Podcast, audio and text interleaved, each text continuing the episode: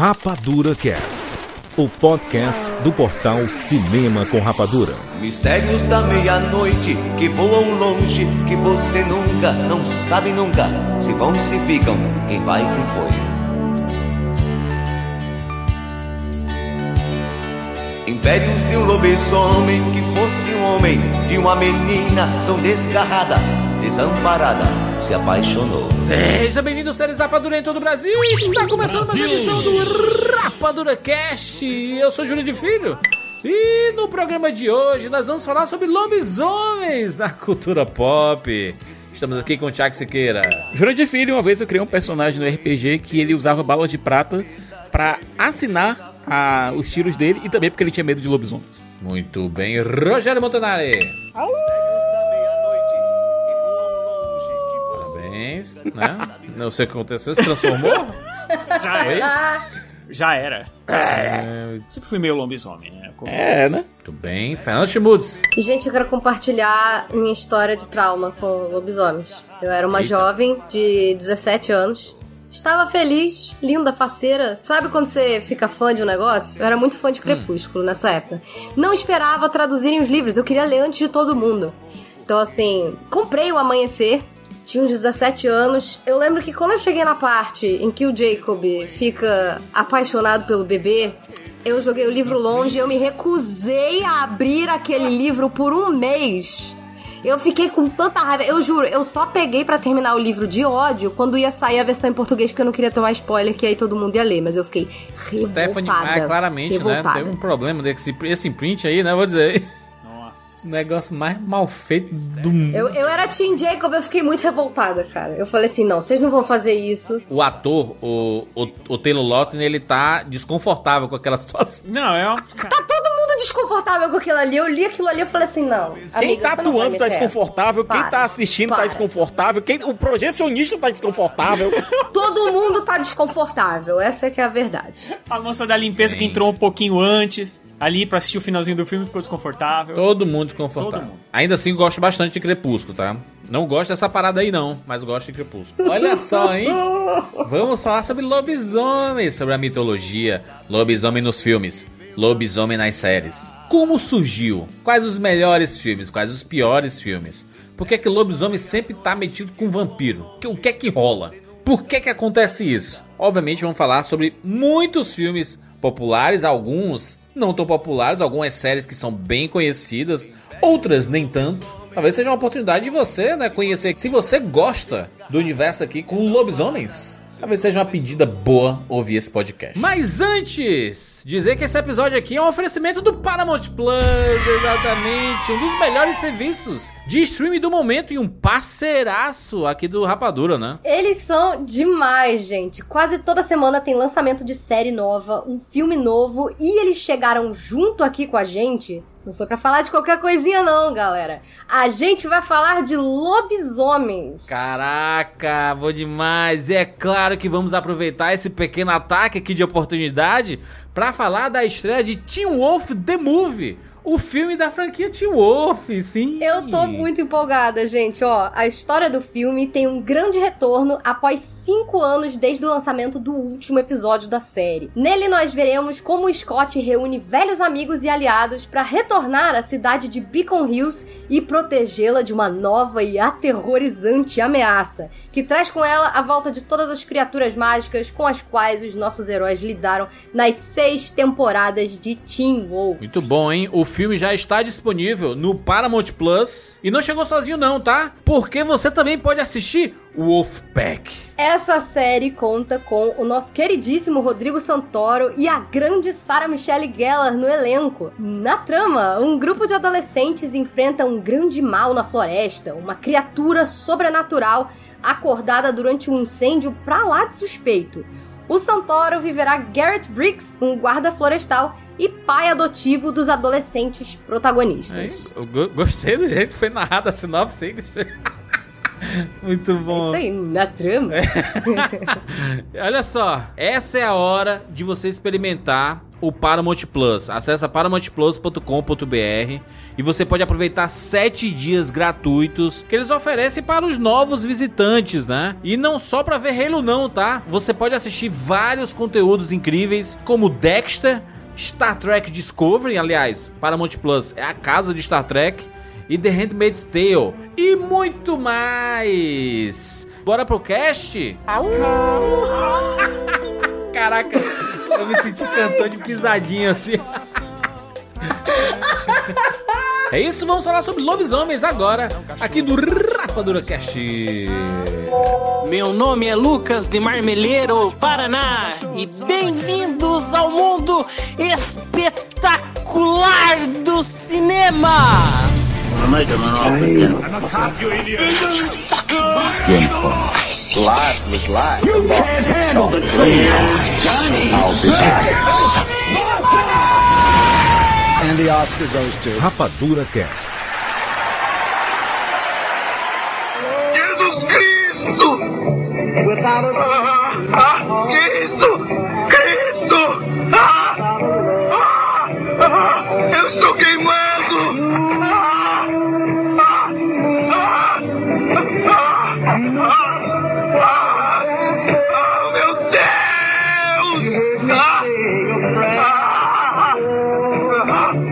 Someone I really care for. Then suddenly there appears for me the only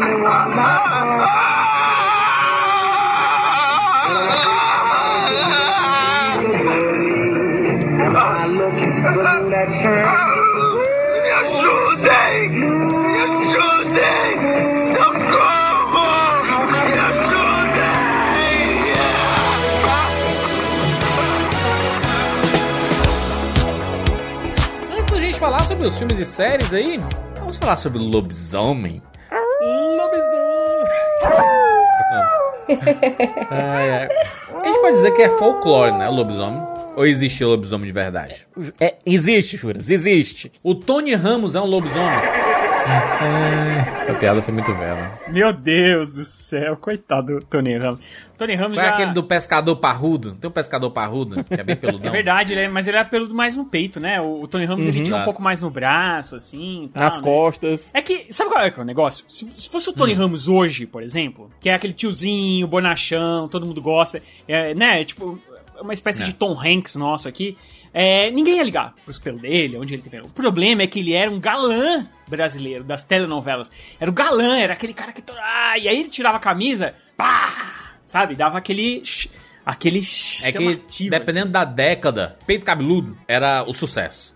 Aí, de- em outra época, o peito liso é o sucesso. Aí depois é o raladinho, e aí depois não sei o que mais. E jura, se tivesse também lobisomens de peito liso, né? O Jacob lá em Crepúsculo, por exemplo, é um lobisomem. Exatamente, ó, o Jacob, né, toradaço. Mas ali não é um lobisomem, né? Ali é um lobo, né? É só um lobo ali? Porque tem uma diferença. O lobisomem, Cara. ele, fica, ele é uma mistura, né? De lobo, né? Lobisomem, né? lobo e homem. É um licântropo. E eu pra escrever a, a pauta, que eu ficava escrevendo lombisomem. Mas não é Lobisomem? lombisomem. lobisomem. Que lombras, homem. É porque, não, é porque, não, assim, ó, acho, acho que é- isso é importante, né? Porque tem os filmes e séries que a pessoa, ela se transforma em lobo. né? O bicho mesmo, lobo, né? O lobisomem, Uhum. especificamente, né? Ele anda em pé, né? Ele tem comportamentos antropomorfizados Nem ali, né? todos os lobisomens no- que a gente tem na cultura pop são homogêneos desse jeito. É verdade. Mas eu tô falando da lenda, né, É. Siqueira? A lenda clássica aí, da mitologia, é quando um ser, à meia-noite, na lua cheia, se transforma em lobisomem, né? Fica lá... we- Werewolf, né? No caso. Qual foi, a, qual foi a primeira exposição de vocês a um lobisomem? Uma boa Boa pergunta, hein? pergunta, eu não faço a menor ideia. Eu acho que foi aos videogames, Siqueira. Talvez foi o Altered Beast. Lembra do jogo do Al- Altered Rise from the grave. É um lobisomem ali, é? Ou é uma... A besta, né? É uma besta ali, é uma besta alterada, né? No começo, pelo menos, é um lobo, né? É um lobisomem mesmo, e depois ele se transforma até em outras coisas, né? Cara, eu acho que uma das primeiras exposições que eu tive a lobisomens foi com Buffy, que ela tinha um amigo, que era o Oz, que era vivido pelo Seth Green, que era um lobisomem, e toda ele tinha que se trancar na biblioteca, trancavam ele, colocavam correntes pra evitar que ele saísse por aí mordendo as pessoas. É engraçado, porque a minha geração, a gente. Ah, também teve, tiveram outros. A gente teve a, o Esquadrão Monstro, lembra? Monster Squad. é, que tinha lá um, Sim. o Frankenstein gente boa, o Monstro Frankenstein gente boa, o, o vampirão lá do mal e tal. Um dos meus de infância. Mas, assim, com, lo, com o lobisomem como personagem definido mesmo, eu acho que foi com Buffy. Vocês, vocês são tudo jovem. Tudo jovem, tudo cheira a leite. Buffy. Eu era adulto. Tinha Buffy. Não. Ó, meu primeiro contato com o lobisomem foi com essa música que vocês escutaram aí. Ih, Foi. Serra Malha? Rock Santeiro. Mistérios da Meia-Noite? Rock Santeiro tinha um personagem que era o Era o professor. cadeirudo, não, ali? Não, não. Rock Santeiro. Era essa música que é do, do Zé Ramalho, ela é da, da novela.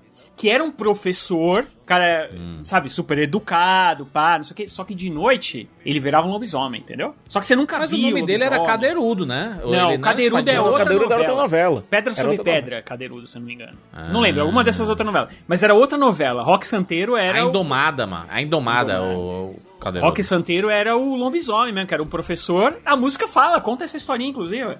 Que era um professor educado, não sei o quê. Só que de noite, quando vinha a lua cheia, ele virava um lobisomem. Mistérios da Meia-Noite que voam longe, Que você nunca não que sabe. você nunca não sabe nada, se vão, se ficam, Quem vai, quem quem vai e quem foi. E é aquela coisa, né, gente? O lobisomem sempre teve a ver mais com essa questão de perder o controle, né? Essa Isso. questão mais animalesca. É, vampiros a gente via como sendo criaturas um pouco mais, como a gente vai, posso dizer, mais aristocráticas, né? Com o nariz empinado. Lobisomens não. Lobisomens eram brutos. Ele meio que não controla, né? Tipo assim, deu, Uhum. deu ali a noite, chegou a lua cheia, lascou, brother. Você não controla, você, você não pede, né? Chegou a lua cheia, lascou. E o lobisomem, ele tá. é, ele aparece no folclore de vários países. Sim. Inclusive no folclore brasileiro, ele foi trazido. Ó. Só que assim, não com os nossos é, antepassados indígenas, mas os portugueses já trouxeram a lenda do lobisomem para o Brasil, né? Então aí ela já ela foi se intrincando ali na nossa cultura. E aí a gente tem, a gente tem todo um. Uma. Como é que se fala? Uma cara- características próprias do, do nosso. Da nossa licantropia. Né? Que, que é como chamam o. Né, o lobisomismo. Sei lá, como é que parece essa palavra que eu inventei agora. Mas, por exemplo, aqui no Brasil. Lobisomismo, é isso mesmo? Aqui no Brasil, por exemplo, tem aquela parada da, da mulher ficar com o padre. A mulher ficou com o padre, o padre foi lá, não devia ter feito aquilo que fez, ficou com a moça, a moça virgem, pá, noite de lua cheia, ela vai dar luz a um lobisomem, entendeu? Eu, tinha eu todo sabia um- que tinha um que era. Caraca. Que era tipo assim, o lobisomem era o primeiro filho de um casal que teve sete filhas. Se você teve um Tem filho e depois sete filhas, o primeiro filme era, o, o filho ele era um lobisomem. Gente, que doideira, Doideira, isso. né? Engraçado, essas coisas mais de contos populares e coisas assim, eu não fazia a menor ideia. ó, em- ó, eu tava até olhando aqui. Ela, é, a primeira encontrada, a primeira, o primeiro traço né, dessa lenda veio da mitologia grega e foi pro, pro, pro romano também. Então, assim, cara, é um troço que tá aí, ó, rodando vários, vários, vários países, aí chegou Foi na história do Gilgamesh, não foi? Eu tinha lido uma coisa a ver com isso também. Em Portugal, eles acreditavam que o lobisomem era um homem pálido e magro que poderia ser amaldiçoado com a licantropia como punição pelos seus pecados. Falava-se também que o lobisomem poderia ser nascido de um incesto, mas a principal versão considerava que ele era o primeiro homem que nascia Aí. de um casal de, é, de Sete ter filhos. sete filhas. É isso aí. É isso, ó. É. Gente, É mole? Essa coisa do homem branco, pálido, é, esquálido, a gente. Cara, eu, eu vejo, eu leio essa, essa descrição, eu penso no, no Lupin, lá de Harry Potter. Então, eu tava pensando nisso também agora, Cicas. Isso, isso me faz pensar. Eu acho que o primeiro personagem que eu realmente acompanhei, gostei e tal, que era um lobisomem, acho que foi o Lupin mesmo, no Harry Potter, que eu comecei a ler bem nova. Bacana porque, assim, a- o licantropismo, ele tá inserido em um monte de coisa, né? Quando é, a gente fez a pesquisa pra criar esse podcast aqui, é, eu percebi que, por exemplo, assim, por mais... Na minha cabeça, existiam milhares de filmes de lobisomens que eram temáticos lobisomem. Mas, na verdade, o que eu mais encontrei foi o lobisomem dentro de filmes de outras temáticas. Então, por exemplo, filmes Sim. com vampiros Pois tem, é. tem lobisomens. Filmes que caçadores de, de monstros têm lobisomens. O Harry Potter mesmo, que né, tem uma pancada de lendas e, e coisas fofas. Criaturas místicas e. Aí achei lá Buffy, também. tem lobisomem. Tem vampiro também. no Harry Potter. Tem vampiro também no Harry Potter. Tem um vampiro que mora lá no sótão dos Weasley. Cara, é True Blood, que começa com uma série de lobisomens, e é, uma série de, De vampiros, vampiro. E, a- e acaba virando uma série com tudo. Também Com tem fada. lobisomem. Ah, Tem até fada. Ah, gente. Pois é, quando, quando eles começaram a botar coisas com personagens sobrenaturais, botou um, pode contar que logo logo aparece os outros. Fih, não Isso é um dá, não dá pra dizer que essas séries não dá pra colocar elas no segundo escalão de maneira nenhuma, porque elas têm um fandom imenso e um fandom muito, muito dedicado. É que, é que Siqueira, sa- sa- tu sabe por quê, né? Que existe um fandom muito dedicado a coisas relacionadas a lobisomens. Porque existe um lado sempre romântico relacionado ao lobisomem. De uma paixão. A gente vai falar de Ômega Verso mesmo aqui nesse podcast, é isso que está acontecendo? Eu tô meio doida. Não, mas- Só pra eu saber. Mas olha, vamos ver aqui. Sim. Eu acho que essa coisa do lobisomem bonito, ela é muito muito mais recente. Se a gente for pensar em lobisomens bonitos, se a gente pegar um, um dos lobisomens mais clássicos que a gente tem de todos os tempos, que é o, o The Wolfman, de 41, com o Lon Chaney Jr., não dá pra dizer que é um lobisomem bonito no sentido clássico da palavra, né? Mas aquela, naquela época ali, esses filmes mais antigos, o lobisomem fazia parte dos clássicos monstros, né? Uhum. Ali junto com é, Frankenstein, a Múmia, o Drácula. Tinha um Drácula, meio, né? é, o Homem Invisível. o Médico e o Monstro. É, cara, eu acho que tem muita. Como ele é, ele é facilmente adaptável, eu acho que ele é mais. O lobisomem ele é mais adaptável do que o vampiro, sabe? É, você consegue criar novas regras sem ter alguém pra ficar depois te enchendo o saco. Não, mas o lobisomem não pode sair no sol e ficar brilhante, não sei o que, sabe qual é? Eu acho que tem menos pressão em cima do, do lobisomem. Lobisomem é uma coisa mais ampla, né? A gente teve alguns lobisomens. é, a gente pode considerar o, o lobo do Jack Nixon bonito? Ele é meio Wolverine, né? O, o Jack Nicholson, ele é aquela coisa. Ele é o galã charmoso psicopata. Uhum. Já cai numa outra categoria de, de fetiches e coisas estranhas, Uhum. assim. Eu acho que ele seria, tipo, sei lá, o, tipo um Alex Delarge do Laranja Mecânica. Você Uhum. tem aquela coisa do, do vilão meio estranho, meio... A questão do perigo, Vou né? te matar, etc.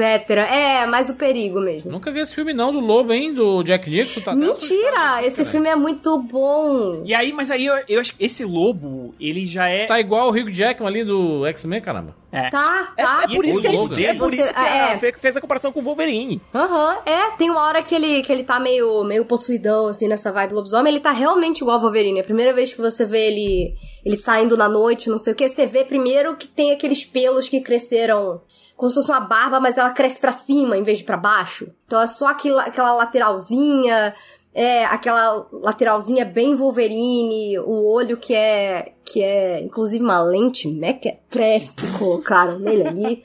Dá uns closes que é bizarro demais, mas eu gosto que, que ele tem uma pegada, tipo, você vê ele caçando, ele, ele dá mais aquele, aqueles pulos meio inacreditáveis, ele persegue bicho na floresta, ele vai parar no zoológico e também não sabe como ele foi parar lá, aquela coisa meio.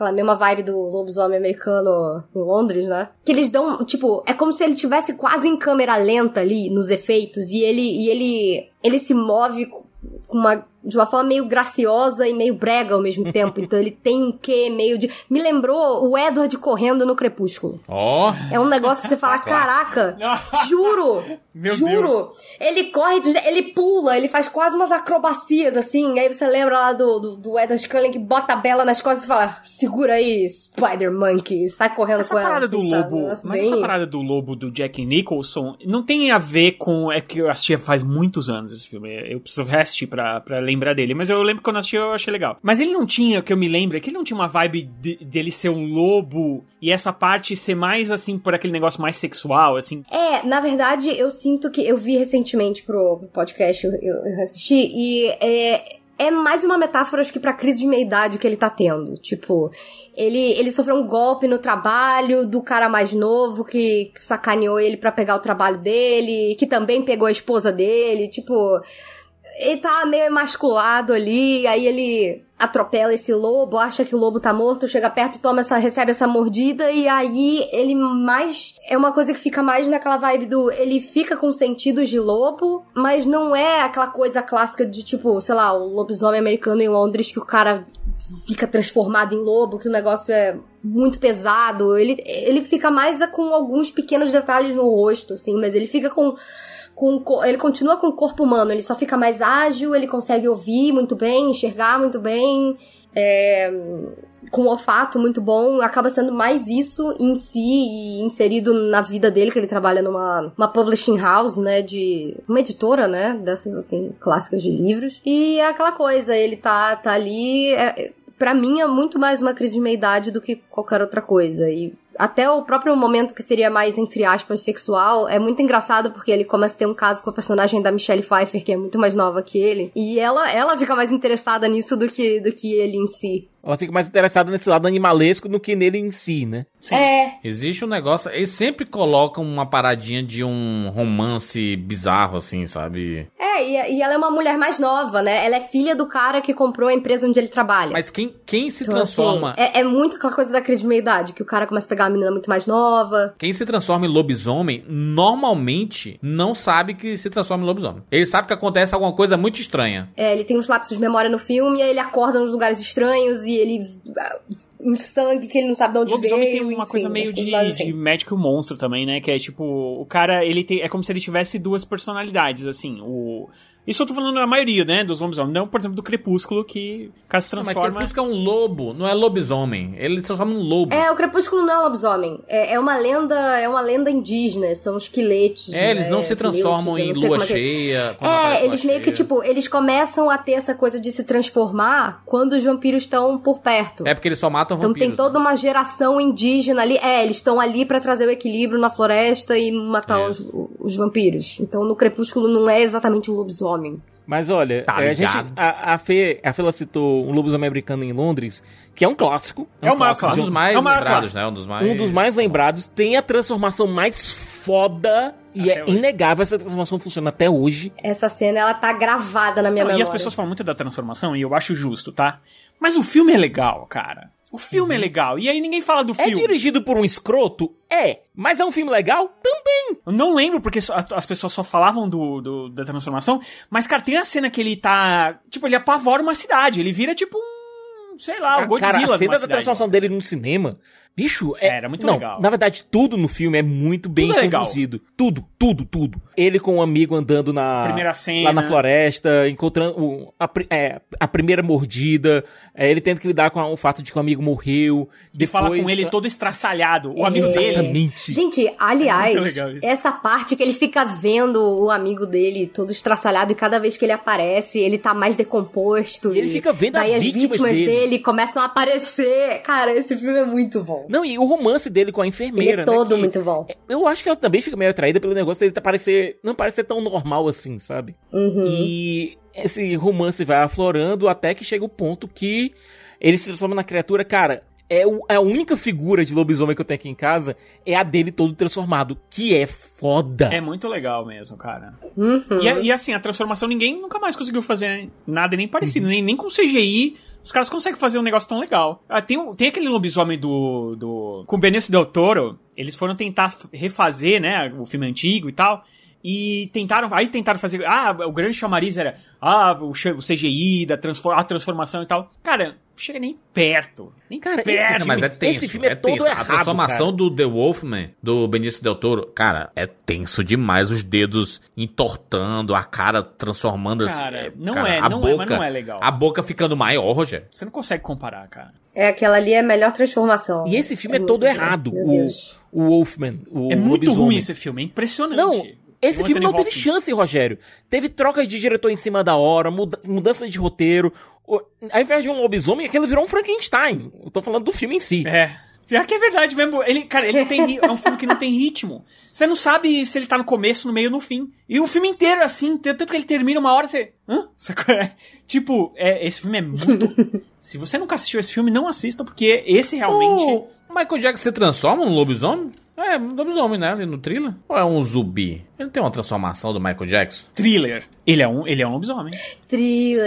Ele é um Ele que lobisomem. mistura zumbi, né, com lobisomem, né, ali. É, lembrando que o thriller, ele é, além de ser um videoclipe, ele é um curta-metragem mesmo, filme. né? Ele é um filme É. mesmo. É, Pois foi é. feito como um filme é, e apavorou a minha infância. E ele foi mais ou menos na época do professor lá do, do, do Rock Santeiro. E aí eu lembro que, que é, ia passar no Fantástico o clipe naquela época, né? É assim que se assistia cli- videoclipe nessa época. E aí eu lembro que... Era no Fantástico. No Fantástico.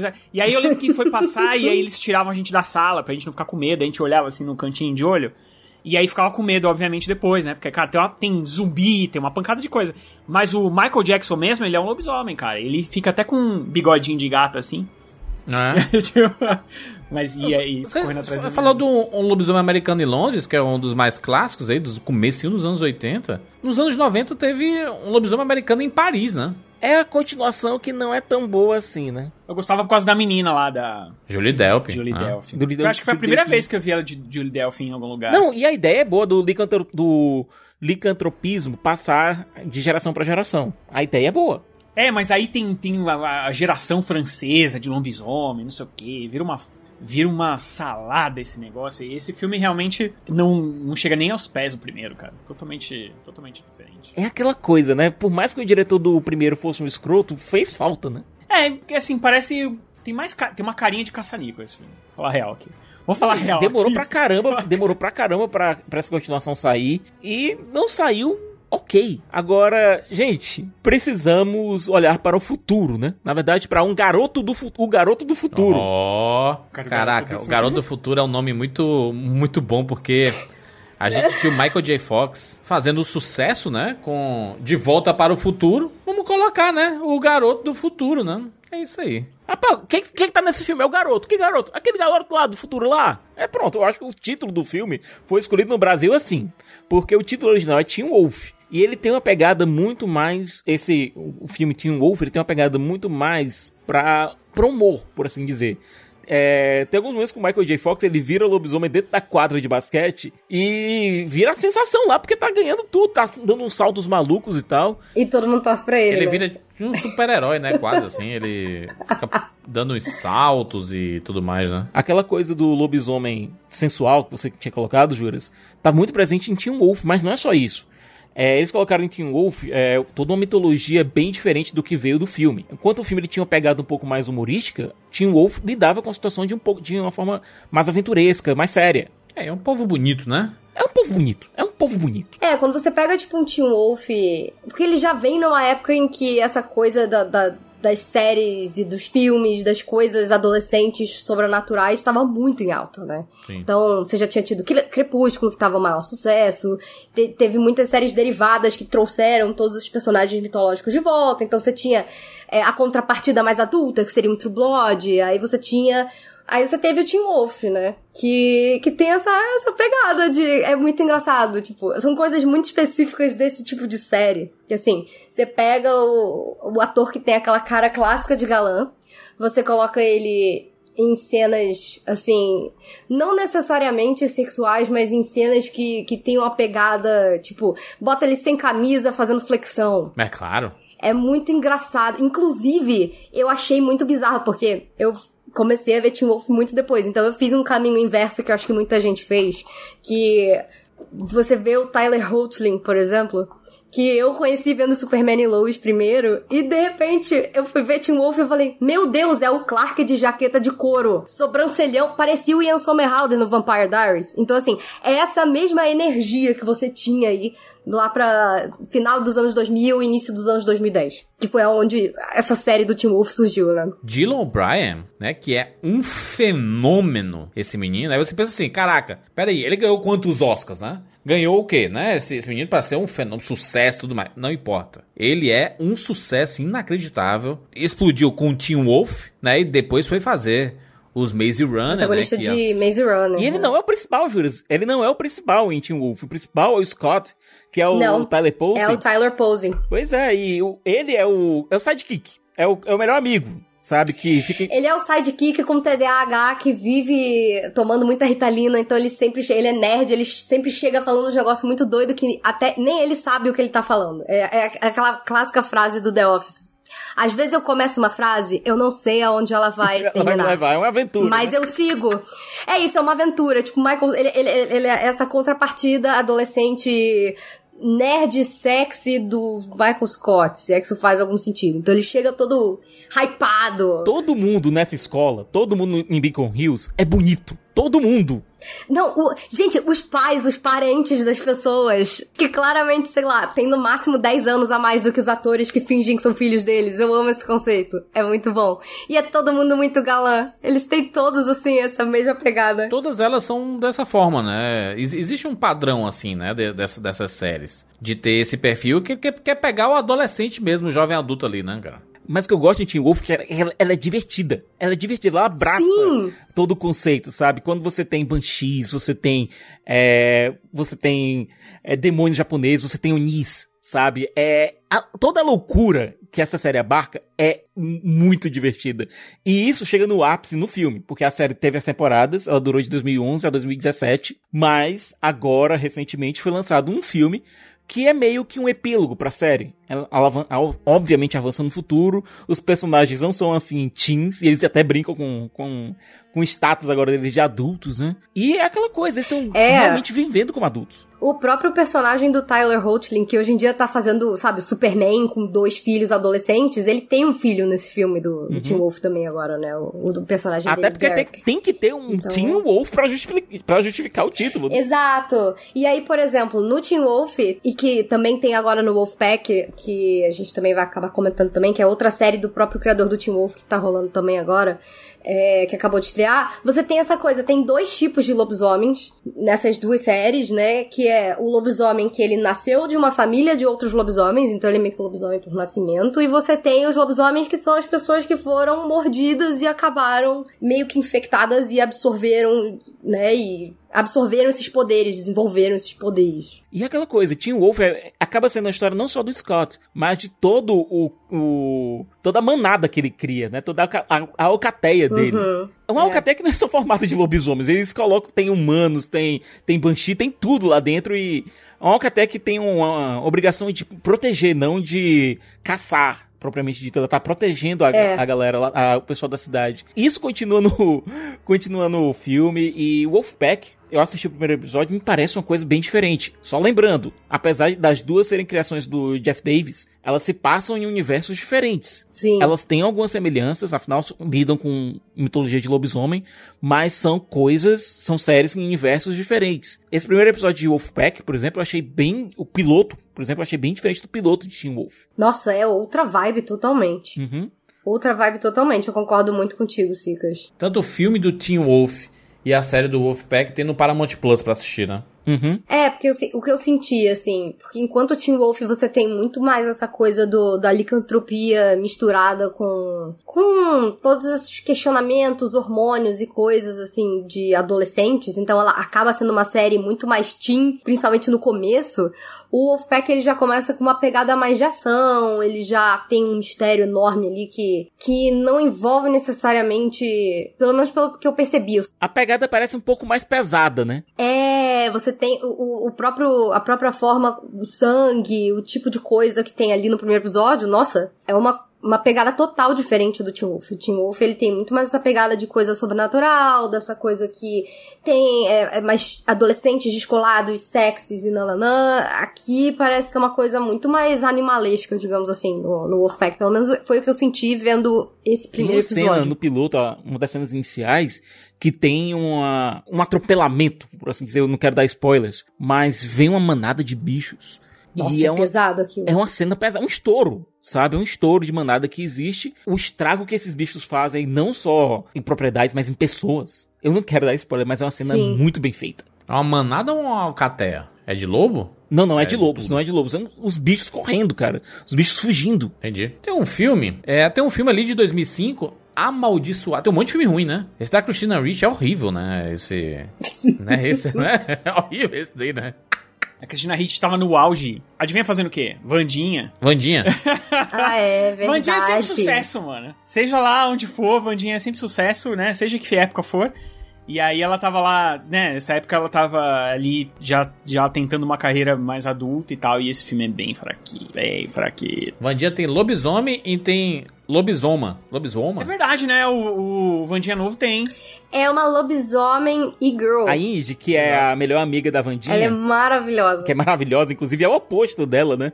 É, eu Isso é adoro. spoiler? Será que é spoiler? isso aí? Não é spoiler porque tá no primeiro episódio isso. Ela, a, a Indy, ela é fofinha, é divertida e ela, ela tá tendo problemas pra conseguir a transformação completa dela, sabe? E acaba, acaba lidando também com essa questão de, ina- de inadequação dos jovens, sabe? Eu acho que é até uma ideia bem bacana de lidar com, com essa coisa de não atingir seu potencial e tal. Quando você é jovem e colocar ela tentando se transformar e não conseguindo. Até porque ela tá numa escola pra seres especiais, digamos assim, né? Eu sei, em inglês eles falam que são, né, misfits, são pessoas que estão deslocadas ali, então não necessariamente são pessoas de origem sobrenaturais, mas você tem algumas espécies sobrenaturais é, que têm filhos adolescentes nessa escola, como por exemplo a Enid, você tem também é, umas não, não são sereias, mas elas são tipo sirens, né? Elas atraem as pessoas. Então, você tem isso misturado ali. Mas a questão da Enid eu acho que é muito assim, porque você tem. Você separa, né, os grupinhos no colégio. Então você tem.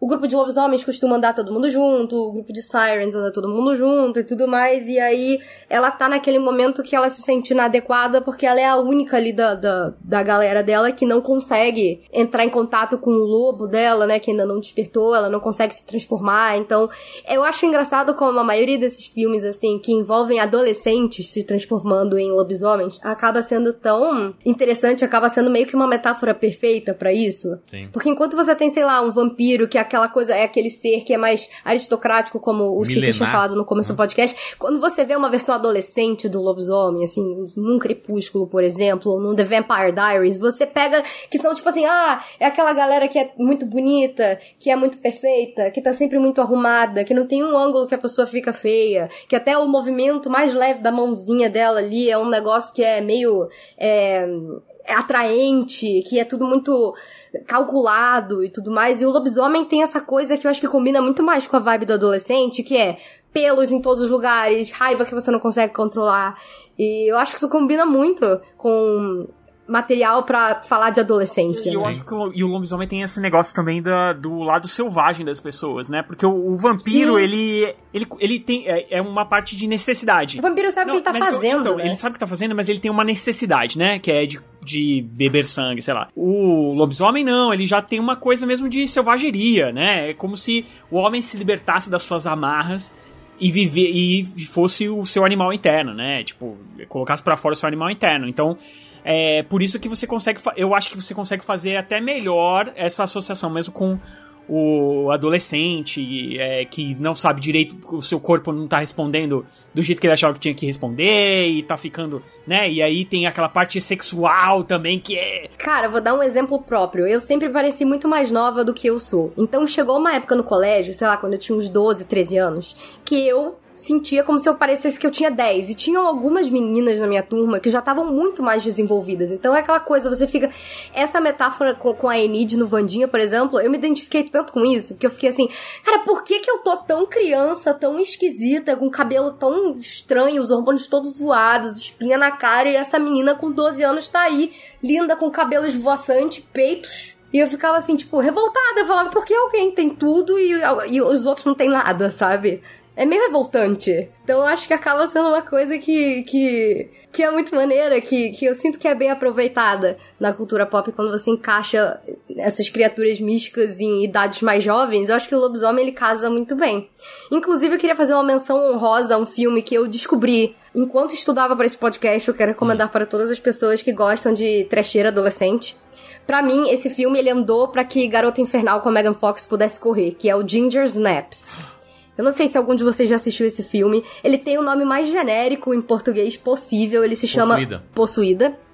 Do, do- de 2000. E ele teve duas sequências que eu ainda não assisti, mas que eu tô muito curiosa pra ver. Porque ele começa. Ele é um filme de terror, digamos assim. Ele, cara, o terceiro ato dele é todo um filme clássico de terror. Em ambiente fechado, com um monstro que você não vê o que tá acontecendo.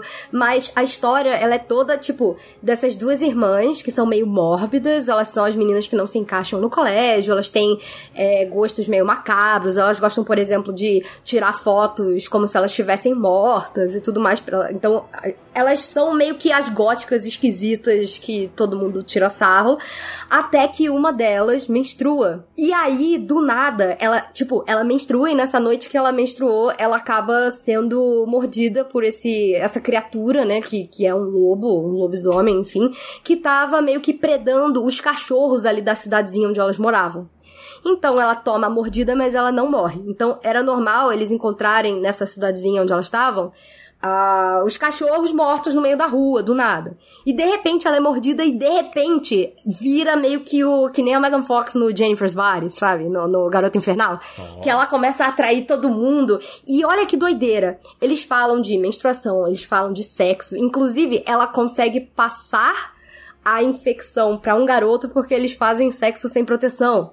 E a forma como eles exploram isso no menino, eu não vou nem dar detalhes assim, porque eu acho que ele é um filme muito interessante, ele é bem trash, tá? Ele é desses filmes made for TV, mas eu achei ele muito bom. Assim, ele é estranhamente bom. Então procurem, procurem. É possuída ou se vocês forem procurar em inglês chama Ginger Snaps. Eu achei A maravilhoso. Fernanda, além de a vai vai descobrindo as coisas legal, legais, né? A, a Fernanda, além de animações É. da Disney, é fã das trecheiras aí. O Chuck agora. Caraca, a Fernanda gosta muito das trecheiras. Ela é fã das trecheiras. Amo trecheira. E essa foi, assim, meu número total. Eu olhei e falei assim, gente, é esse aqui. eu tava Encaixou, procurando né? umas listas né, de filmes que eu não, não tinha visto. Eu olhei e falei, "Ah, adolescentes, parece The Craft, parece Garota Infernal. Eu vou assistir isso agora. E foi muito interessante. E tem mais duas sequências que eu tô muito curiosa pra assistir. Muito curiosa pra ver o que vai acontecer. Mas olha, um dos melhores filmes de lobisomem que já foram feitos, na minha opinião, in my humble opinion, é do Brasil. As Boas Maneiras de 2017. Cara, esse filme é maravilhoso! Maravilhoso! As boas maneiras. É, cara, é um. é- Sabe que tu ia falar o Coronel e o Lobisomem. Não, o Coronel Lobisomem é um filmaço também, tá? Ele, o Coronel Lobisomem, ele veio da. eh, Vamos falar das- dos dois logo de uma vez, né? O, que são duas produções brasileiras. O O Coronel e o, o- e o Lobisomem, ele veio na, na onda de Lisbelo Prisioneiro, Alto da Compadecida, sabe? Esses filmes É. mais sobre a, a nossa cultura mais interna, digamos assim, né? Mais Não chega a ser um folclore, né? Mas tradições. Isso, isso, exatamente. E aí, só que ele tinha uma vibe muito diferente desses outros. Porque ele não era necessariamente uma comédia tão rasgada quanto as outras, sabe? E, e aí ele não foi tão bem visto quanto os outros. Mas é um filmaço, cara. Com o Diogo Vilela e o Celto Mello. Que, tipo, o Diogo Vilela tá lá num- num- no meio de um, um julgamento lá e ele tá falando que o, o personagem do Celto Mello é, é um lobisomem. E ninguém acredita, ninguém acredita, e não sei o quê. E aí ele Gente. começa a contar o caso de que ele tinha uma prima, que ele era apaixonado, que é a Ana Paula Arose, mais linda do que o universo junto com o- os outros universos. E aí ela. é- só que ela é meio sacaninha, assim. Ela, ela é uma pessoa meio lisa, e tipo, ela, ela finge que gosta dele, mas na verdade ela curte o dinheiro e tal. E aí tem toda uma parada que é, ele se apaixona por ela, mas na verdade ele é apaixonado pelo Saltomelo, e aí fica essa discussão. E acontecem várias coisas. É um filme bem legal. Procurem assistir, que é muito legal mesmo. E, e, na verdade, o que vai, vai acabar acontecendo tá lá no, é, lá no julgamento, que você vai ver o que, que acontece. Porque ele fica falando que tem um lobisomem e ninguém acredita, e tem um lobisomem na, na fazenda e tal. Esse filme é bem legal. E o. o As Boas Maneiras. As Boas Maneiras tem a Marjorie Stiano, que é, cara, é a melhor atuação dela da vida. E olha que eu gosto da série dela de médico, mas essa atuação dela aqui é. Cara, até o sotaque que ela utiliza como a Ana, a personagem dela.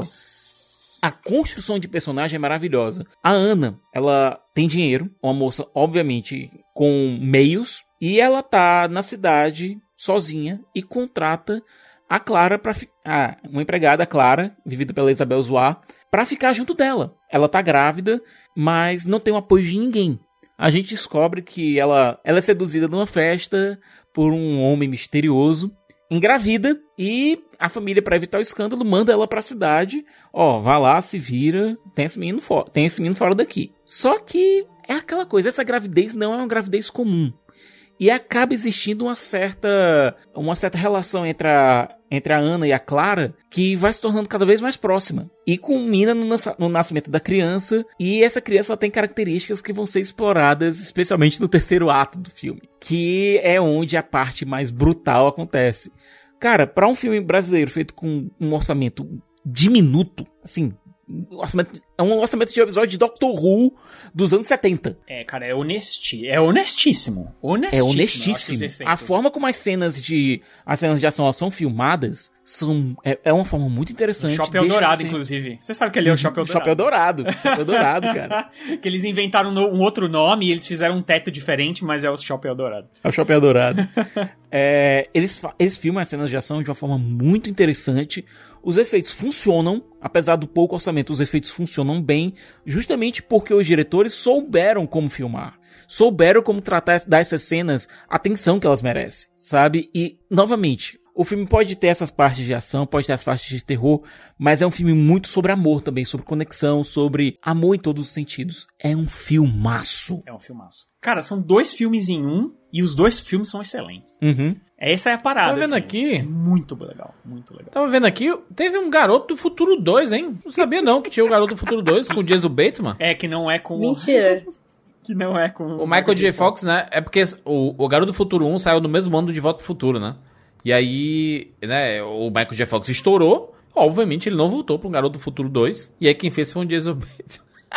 Meu Deus. Eu tava vendo, cara, tem, tem, tem muitas coisas assim pra, pra gente falar, tipo, tem as paródias né, de Crepúsculo, tem a saga Molusco, Anoitecer, Meu Deus do céu. que o, o cara faz o, o lobisomem, o lobisomem é o, o melhor, é o melhor amigo do Edward, é o Jacob, um, um lobisomem obeso. Caraca, mano. Que Meu loucura Deus isso do aqui. céu. Aquelas comédias, né? Que gente sabe. Aliás, eu tava olhando aqui, olha que engraçado. Hum. O título original do Garoto do Futuro 2, que é esse com o Jason Bateman, é Teen Wolf 2. T-O-O. Então não é como se fosse dois, é também um adolescente lo- é, lobo, Aí. né? Tipo, é outro, né? Teen Agora- Wolf 2. Deixa eu perguntar uma coisa pra vocês. A lenda da Chapeuzinho Vermelho é um lobo? É um lobo mau, né? É que a gente conhece, né? Lobo mau É. e tudo mais. Mas um lobisomem é um lobo? É um lobo. Não, é aquela coisa. Acho que é só um lobo. Era só um lobo. Agora, quando fala. foi feito aquele, aquele filme com a Amanda Seyfried, virou lobisomem. Virou Virou lobisomem, um lobisomem, mesmo. tá? É, porque é um lobo mau mesmo, É né? porque, é por, então, é porque quando você vai fazer um filme, e aí, tipo, eles, né, tava naquela onda da Branca de Neve também, né, de fazer filme, live action e tudo mais, e é com, né, um teor, assim, mais, mais dark, já buscando mais a- as lendas mais antigas lá dos irmãos Green e tal, eles quiseram fazer, um, tipo assim, não fazia muito sentido fazer um cachorro falando, entendeu? Ia ficar, né, você não ia causar um medo que as pessoas, que precisava causar nas pessoas, né? E aí eles preferiram transformar em lobisomem. Não que tenha melhorado o filme, convenhamos. O filme é bem, bem fraco. Eu acho aquele filme... Pois é, a garota da capa vermelha, né? Eu acho que é importante a gente falar aqui de uma franquia que é muito sucesso. Cinco filmes, extremamente popular, que mostra a, a guerra milenar entre os vampiros e lobisomens, que é Anjos da Noite, né? Eu posso dizer uma coisa? O- eu gosto do primeiro filme. Eu gosto. Filme é bem legal. É porque, cara, ele bebe, ele bebe muito, ele bebe muito no Matrix, no Blade. É. Rogério, Tem mais um, sabe, não é? Sabe, sabe, sabe do que ele bebe mais? Vampiro à máscara. É Vampiro do à RPG, máscara. né? A gente nem comentou, né, do- dos RPGs, mas tem aí o Lobisomem Apocalipse, que é um clássico, clássico RPG. Apesar de eu nunca ter jogado RPG de Lobisomem de Apocalipse mesa. com Vampiro à Máscara, você tem aí basicamente todo o lore, o, o lore de Underworld. E é outra coisa, e você coloca também Romeu e Julieta. Você tem a Selene, vivida pela Kate Beckinsale, que, aliás, quando eu era adolescente, essa mulher povoou, povoou os meus sonhos. Você quer... É. Agora eu não vou tirar isso mais da minha cabeça. Quer até a mão... Até, até- até a mão do Siqueira deu uma tremida, assim, involuntária. Eu pensei a mesma coisa, assim. Eu tinha o banner desse post no meu. Do, de- o- o- eu Ah, tinha é. o banner Robô do cinema. desse filme na, no meu, Meu quarto. Deus. Gente, mas é a Kate Beckinsale trevosa. Eu não vou culpar o Siqueira nessa, não. E ela se apaixona. Errado não tá, não. E ela é uma caçadora de... Aliás, ela é tipo um soldado. Ela é uma caçadora De lobisomem, não é? lo- Lobisomens. Ela faz parte do clã dos vampiros. É uma né? vampira, ela faz parte. É uma, É tipo uma uma soldada. vampira fodona que faz parte de um clã de caçadores, de um grupo de caçadores. E a missão dela é detonar lobisomens. Existe uma guerra milenar entre lobisomens e vampiros. E ela tá lá no meio da confusão. E Só- obviamente que o quê? Ela se apaixona por um É claro. lobisomem. Mas por quê? Mas, mas tem uma parada. Esse filme, esse filme é legal mesmo, cara. Ela Legal. descobre que os motivos que os vampiros é, querem caçar os lobisomens não são verdadeiros. Entendeu? Que tá rolando lá uma. Rola um. Existe uma treta real. treta. Existe uma treta, existe uma conspiração toda envolvendo vampiros e lobisomens e especialmente o Michael, que é o, o querido da Selene, que, que acabou de ser mordido. Existe uma confusão ali, existe uma treta maior. É uma partida boa de, de RPG. Eu gosto de Underworld, cara. E tem um dos filmes, é o 4, que conta exatamente essa treta. Uhum. Que foi Que é uma com o treta Michael no Sheen, passado, que é com o Michael Sheen, exatamente. Eu me lembro muito do Michael, Michael Sheen. Ele faz lobisomem-chefe no, no Underworld, mas a E história dele é explorada também. lá pelo quarto. Ele faz os É dois. É verdade, é verdade. Ele é o chefe lá do e o Volturi no. Crepúsculo também. É o 4 que conta? Não, não é o 4 não, é, o, hein? é o 3, é o Não é 3. o 4 não. É o 3. Ai, te amo, Michael Sheen. É o O Homem é uma 3, lenda. é o Anjos da Noite, A Rebelião. Uhum. Que é basicamente o Michael Sheen liderando uma rebelião de lobisomens que iria comunar na guerra. É, é. Agora tem um que é contemporâneo. é contemporâneo de Anjos da Noite. E o pessoal até comparava na época. Van Helsing. Ah, Van Helsing, cara. Ai, meu Deus, como esse filme é ruim. Do nosso Wolverino. O nosso Van. Helsing foi, foi uma época, realmente. Não, e a junção dos dois aí, né? É um cara que parece um lobisomem e a caçadora de vampiros, né? Com a, a Kate Beckinsale, É. né? O Hugh Aham. Jackman e a Kate Beckinsale. cara, pensa, pensa num filme que tinha tudo pra dar certo e deu tudo Tinha errado. tudo pra dar certo. X-Men no auge. Era, o- é, o X-Men no auge, era o tipo Hugh Jackman totalmente no auge. A Beckinsale Beckinsale, também o, tava o no auge. do começo dos anos 2000 ali. E ela tava no auge também. Cara, monstros clássicos da, da Universal, né? Que são... Não, é aquela coisa. E o diretor da múmia. Cara, Deram todos os brinquedos pro cara brincar. tinha tudo. E tinha o ator do, do Mulan Rouge lá, o vilão do Mulan Rouge, que é o Cara, o vampirão. pior Drácula de todos os tempos. Mano! de passagem. Mano, os caras conseguiram É fazer. verdade. Sabe o que eles pensaram? Cara, e deram um monte, montão de dinheiro pra ele também, né? Montão. Não, muito efeito especial, né? E aí o cara falou assim, cara, é isso aqui, vou fazer o, o, o a Disneylândia do, do CGI. E aí, meu amigo, que desgraça. meu Deus do céu, cara. Caraca, eu vou Gente, assistir eu Van amo que eles misturam absolutamente tudo nesse filme. Ele é uma grande salada frankensteinesca. No pun intended, porque tem o, tem, tem, tem o, tem o monstro Frankenstein nesse filme também. Tem, ele faz barulho do tipo de trem, cara. assim, de, de vapor. Nossa. Inclusive é o, é o ator que faz o Hagrid, Robbie Coltrane, que faz o, o Jack, Jekyll. o, o Mr. Hyde. Ele faz Mr. Hyde, o, o, É. o Ro- Robbie Coltrane. E pra derrotar o Drácula, o, o Van Helsing, ele se transforma num lobisomem, cara. É uma batalha de CGI horrorosa. Meu Deus Esse do filme céu. deve- ele já era datado quando ele saiu. Eu fico imaginando hoje. O Juras falou que vai assistir. Precisamos saber. Não sei se eu tenho coragem de fazer isso também. Eu vou assistir. Cara, Eu ele quero deve ser aquele filme que tá absurdamente datado. Sabe? Que, tipo, todinho feito de CGI e que Ele deve nada uma faz sentido. farofa, cara. Não, e olha, na época, na época, era um filme que ele tentava ser sexy, não era sexy. Ele tentava ser de aventura, a aventura não, Não era convencia. Ele falha em todos. Em tudo que ele se propõe. Tudo. É um, é um, é- esse é um retrato de, de, um, de um tempo. De verdade. Porque é aquela coisa, é, você pode. A gente pode argumentar que Anjos da Noite é uma cópia de Matrix? Pode, mas pelo menos tem um lore interessante. Aqui. Ah, tem lá o embate entre vampiros e lobisomens, tá? Tem, Iradíssimo não, e tem umas cenas de ação bem feitas e tudo mais. O, o, o Van Helsing, cara, é só é tudo CGI, cara. A única cena que funciona é a do começo. Quando a gente, quando o Transformers ele faz realmente uma homenagem aos filmes clássicos da Universal, mantém o, é, o quadro em preto e branco, faz uma, faz uma brincadeira com o Frankenstein que funciona. Mas, de resto, nada no filme presta. Eu tô vendo uma foto aqui nesse momento em que conversamos do, do Hugh Jackman caracterizado aqui com uma besta, um cabelinho comprido com uns cachinhos. A besta dele não tem um formato de cruz? É isso. Tem.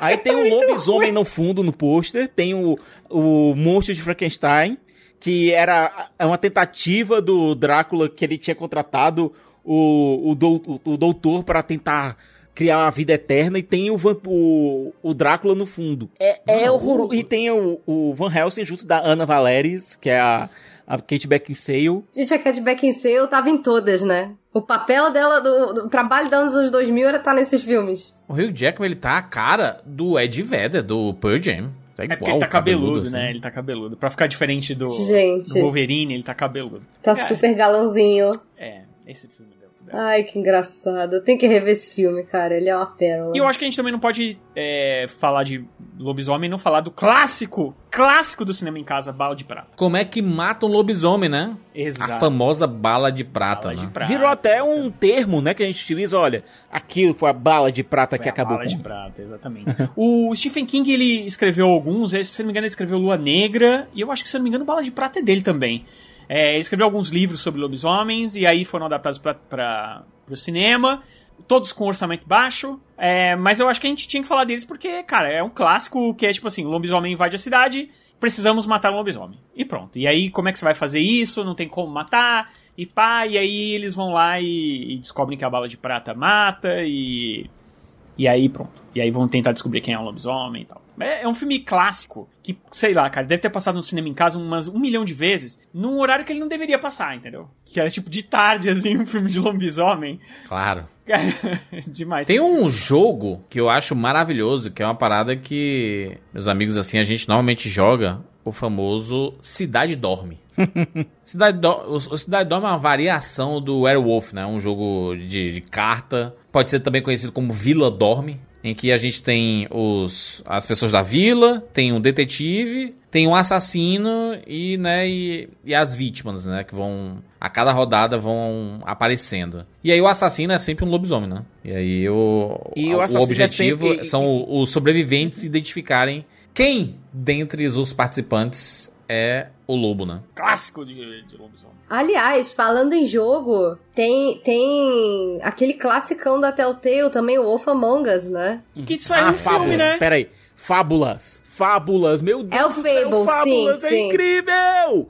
Olha, no mundo de fábulas, é, você tem as grandes fábulas, Branca de Neve, Príncipe, Cinderela, etc., que vivem uma espécie de reino. Só que um adversário acaba forçando esses, essas fábulas incríveis a se exilarem no mundo real. E elas criam meio que uma comunidade em Nova York, onde essas fábulas vivem em certa harmonia. Existe uma anistia para todos, para todos perdoarem o que todos fizeram. E o lobo mal, que o mesmo lobo mal foi o mesmo que atormentou a Chapeuzinho, que atormentou os três porquinhos, etc, etc Aham. ele vira o xerife da cidade. Existe uma fazenda também. Na fazenda é onde ficam as fábulas não humanas.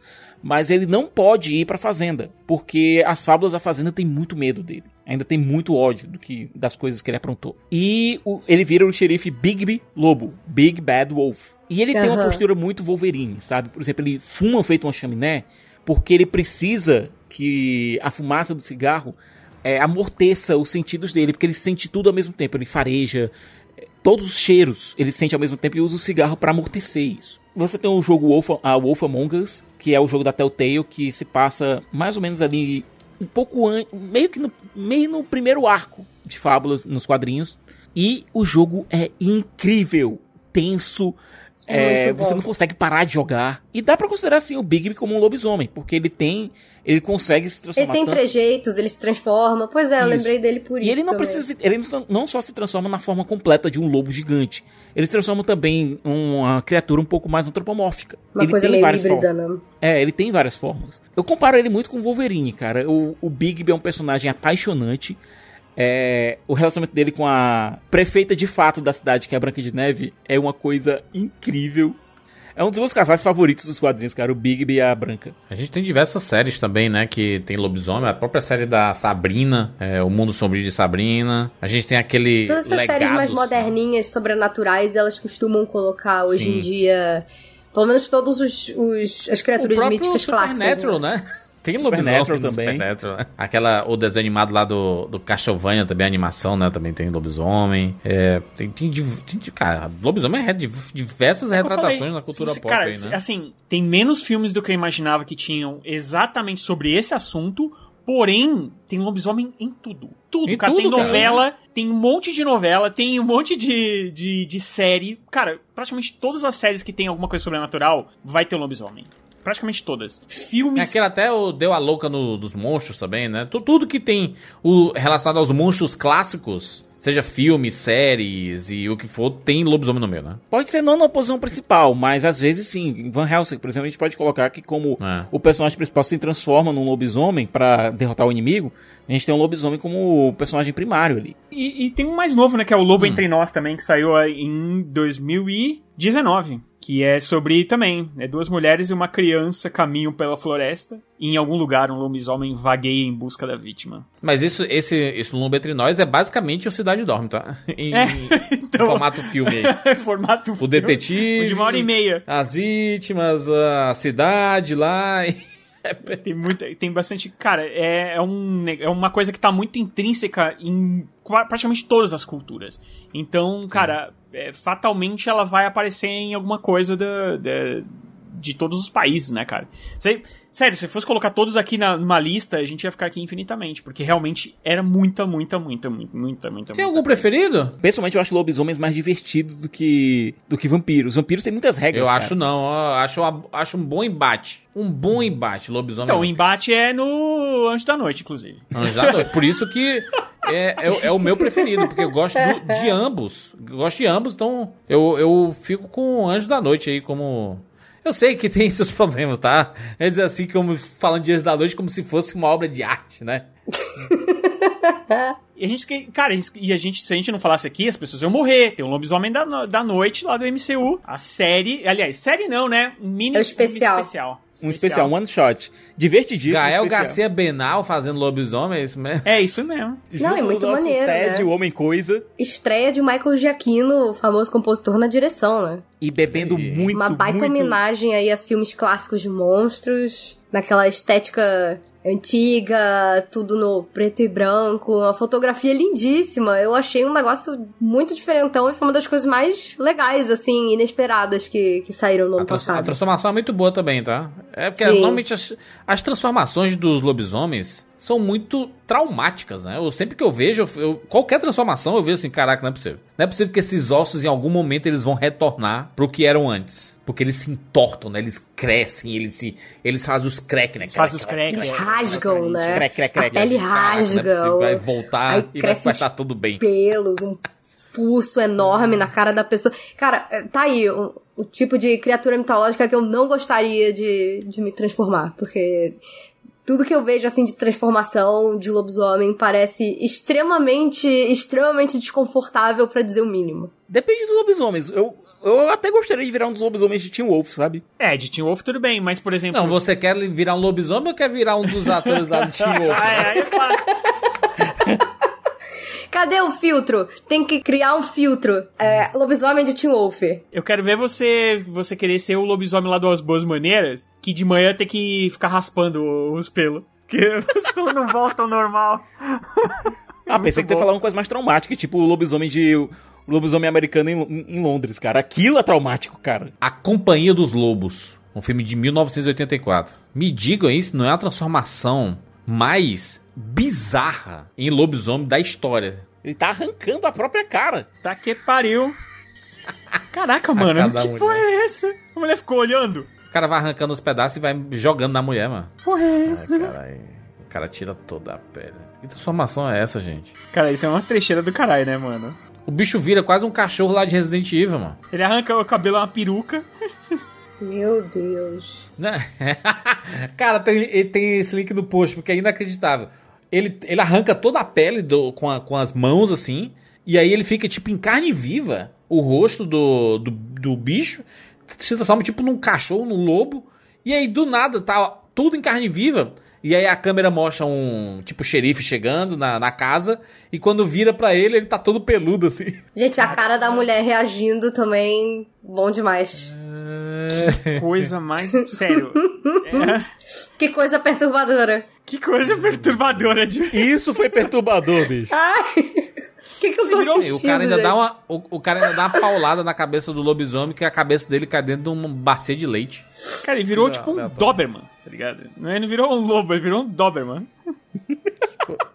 Do na- Cara, e a cabeça. ela cai na, na bacia de leite e quando sobe é o, a cabeça do, do cara. Se transforma no, na cabeça do cara. Não faz o mínimo sentido. Caraca. Lobisomens na cultura pop, muito bem. Falamos aqui de vários filmes, várias séries. E antes de terminar esse podcast, nós temos que agradecer mais uma vez o pessoal do Paramount Plus que trouxe pra vocês e pra gente mais esse episódio especialíssimo. E foi gostoso, né, gente? Vamos agradecer mesmo, porque eu sei que vai parecer repetitivo, mas é sempre bom a gente frisar e enaltecer empresas como Paramount Plus, que é esse serviço de streaming que acredita nos bons criadores de conteúdo e que tem apoiado bastante a produção aqui do nosso material no Rapadura, sempre com a maior qualidade e liberdade total. Excelente. Lembrando aqui que o filme Teen Wolf The Movie e a série Wolfpack já estrearam no Paramount Plus exclusivamente no serviço de streaming. É isso aí, galera. Assinem o Paramount Plus agora e